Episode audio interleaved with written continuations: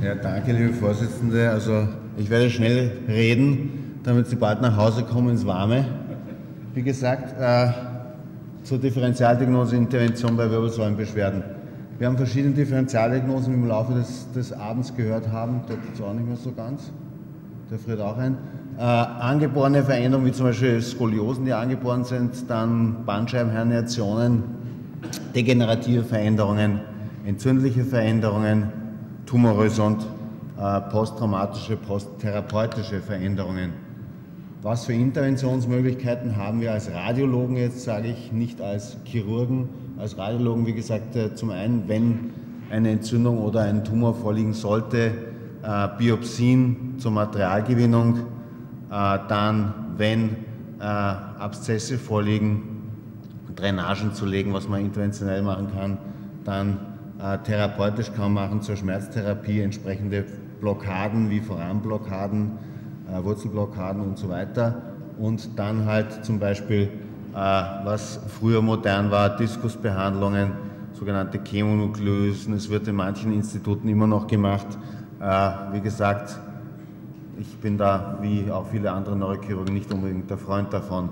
Ganz kurz zu der Differentialdiagnose. Die erste Differentialdiagnose ist die Herniation der Bandscheibe. Hier gibt es eben eine neue Einteilung, nämlich die sogenannte Protrusion und die Extrusion. Die Protrusion ist, wenn der Hals äh, gleich dick ist sozusagen wie die Bandscheibe.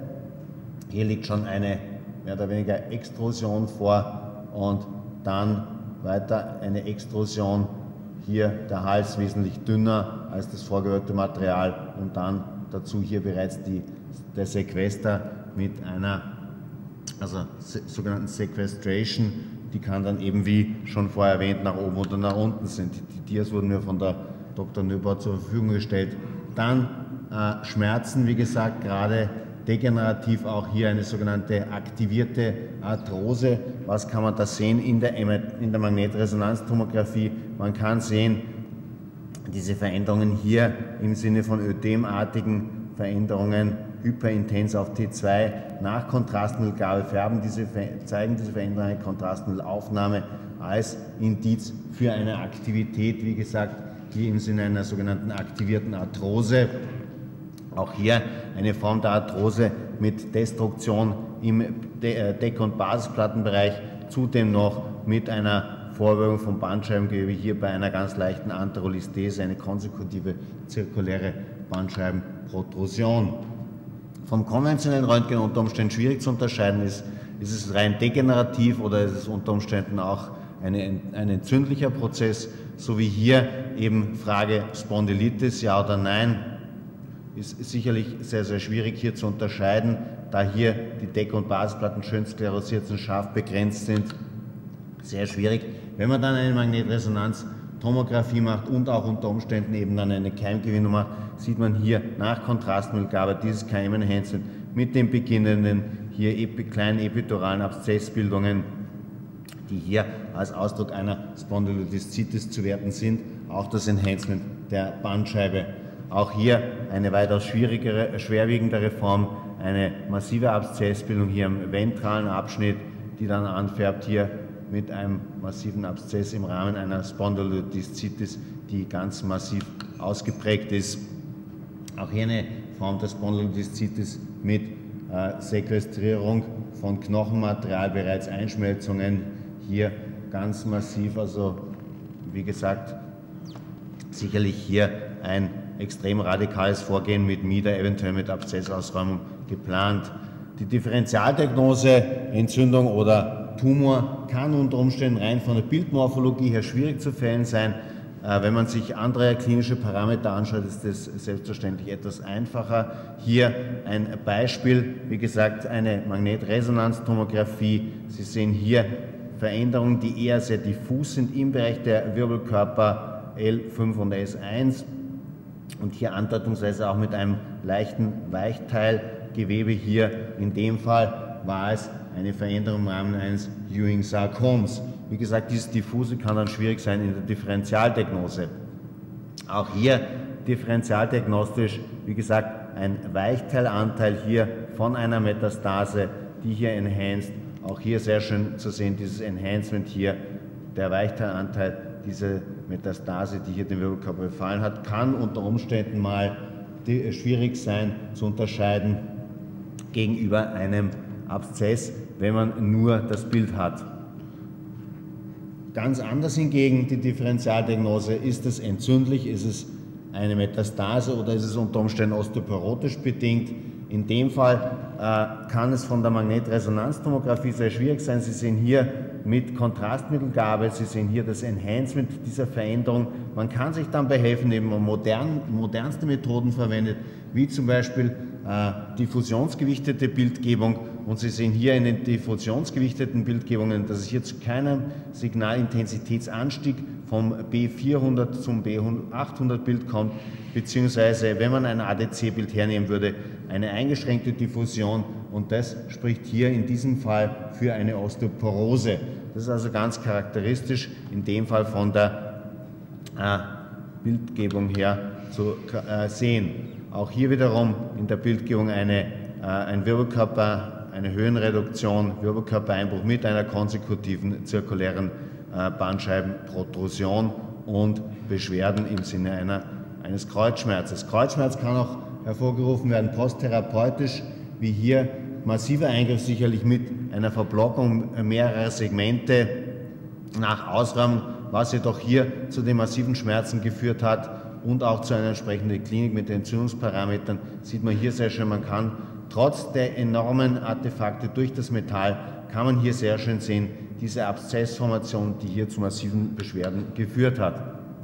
Auch hier wiederum äh, ein Zustand nach einer Spondylolisthesis, äh, dem Patienten ging es dann besser. Man sieht dann hier den knöchernen Durchbau nach Kontrastmittelgabe, kein Enhancement mehr und hier, wie gesagt, reaktionslos ein knöcherner Durchbau.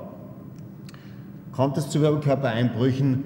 Wie gesagt, so wie in diesem Fall war natürlich die Frage, liegt hier unter Umständen bei einem älteren Patienten, kann es auch von der Klinik her sehr schwierig sein und auch vom Labor her unter Umständen manchmal schwierig sein zu unterscheiden, ist da eine Fluoride äh, Entzündung vorhanden oder ist das etwas anderes dahinter? In diesem Fall war es eben, wie gesagt, ein Wirbelkörpereinbruch mit einem Weichteilanteil. Wir haben hier diesen Weichteilanteil biopsiert. In dem Fall war nichts anderes, kam heraus als ein Granulationsgewebe aufgrund einer osteoporotischen Wirbelkörperfraktur. Anders hierbei, hier haben wir nahe der Schädelbasis in Höhe C1 biopsiert. Man sieht es hier recht schön vor C1, sieht man hier die Nadelspitze äh, das geht ambulant, solche Eingriffe, wie gesagt, in entsprechender Schmerztherapie. Äh, und zur Keimgewinnung, hier kam raus Staphylokokken, wie gesagt, man sieht da oben die MRT-Bilder mit dem Enhancement, hier mit diesen entzündlichen Formationen und hier, wie gesagt, sehr schön dokumentiert die Nadel genau dort, wo diese Veränderung war. Auch hier therapeutisch bei diesem Patienten, der aus Übersee kam, und äh, Wirbelsäulenbeschwerden hatten. Man sieht hier diese massiven Abszessformationen paravertebral, die also ganz ausgeprägt sind über viele Segmente hin. In dem Fall handelt es sich um eine äh, Wirbelsäulentuberkulose. Wir haben dann äh, zwei Drainagen hineingelegt. Die Drainagen wurden, äh, wurde, äh, wurden gespült die ganze Zeit und mit einem Mieder wurde der Patient versorgt und äh, dem Patienten ging es dann nach einiger Zeit, nach einigen Tagen schon wieder viel besser. Das ist eine Kontrolle bereits, wie klein das bereits geworden ist. Das ist dann gänzlich zurückgegangen. Man kann dann, wenn die Patienten Schmerzen haben, wie gesagt, unter Umständen sowohl im HWS als auch im BWS und im LWS-Bereich sogenannte Foramblockaden machen, um den Patienten von seinen Schmerzen, wenn sie lokalisiert sein sollten, äh, befreien. Sie sehen hier im HWS-Bereich sehr schön so eine Foranblockade. Sie sehen hier die Nadel im Bereich des Neuroforamens. Da wird von schräg vorne eingegangen. Es wird, muss dann markiert werden, wie gesagt, liegt die Nadel extradural, ja oder nein. Das ist absolut wichtig zu sagen, dass die Nadel extradural liegt, so wie hier. Sie sehen hier das Kontrastmittel, wie das entlangläuft und dann kann man dem Patienten entsprechend das Schmerzmittel applizieren dahin und die Leute sind meistens für mehrere Wochen bis Monate beschwerdefrei. Das gleiche kann man im LWS-Bereich machen. Sie sehen das hier im LWS-Bereich. Auch hier wiederum sehr schön die Markierung, dass hier die Nadel extradural ist. Sie sehen hier das Kontrastmittel, wie das extradural hineinfließt in den Spinalkanal. Es wurde dann, wie gesagt, also die Blockade gesetzt und der, die Patienten waren beschwerdefrei. Das Ganze geht ambulant. Die Patienten bleiben typischerweise ungefähr noch eine Stunde bei uns und gehen dann nach Hause. Also es ist eine stationäre Aufnahme nicht notwendig, äh, wie das in, teilweise in anderen Institutionen durchgeführt wird. Wie gesagt, was kann ich Ihnen in diesem schnellen Ritt mit nach Hause geben, damit es Ihnen wärmer wird?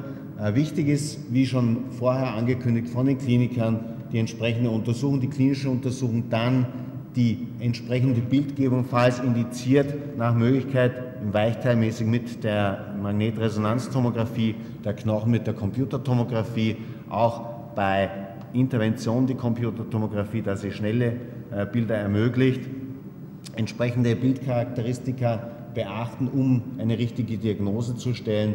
Bei Intervention, wie gesagt, die Biopsien zur Materialgewinnung und Intervention zu Blockaden bzw zu Schmerzen von Diskusbehandlungen. Vielen Dank.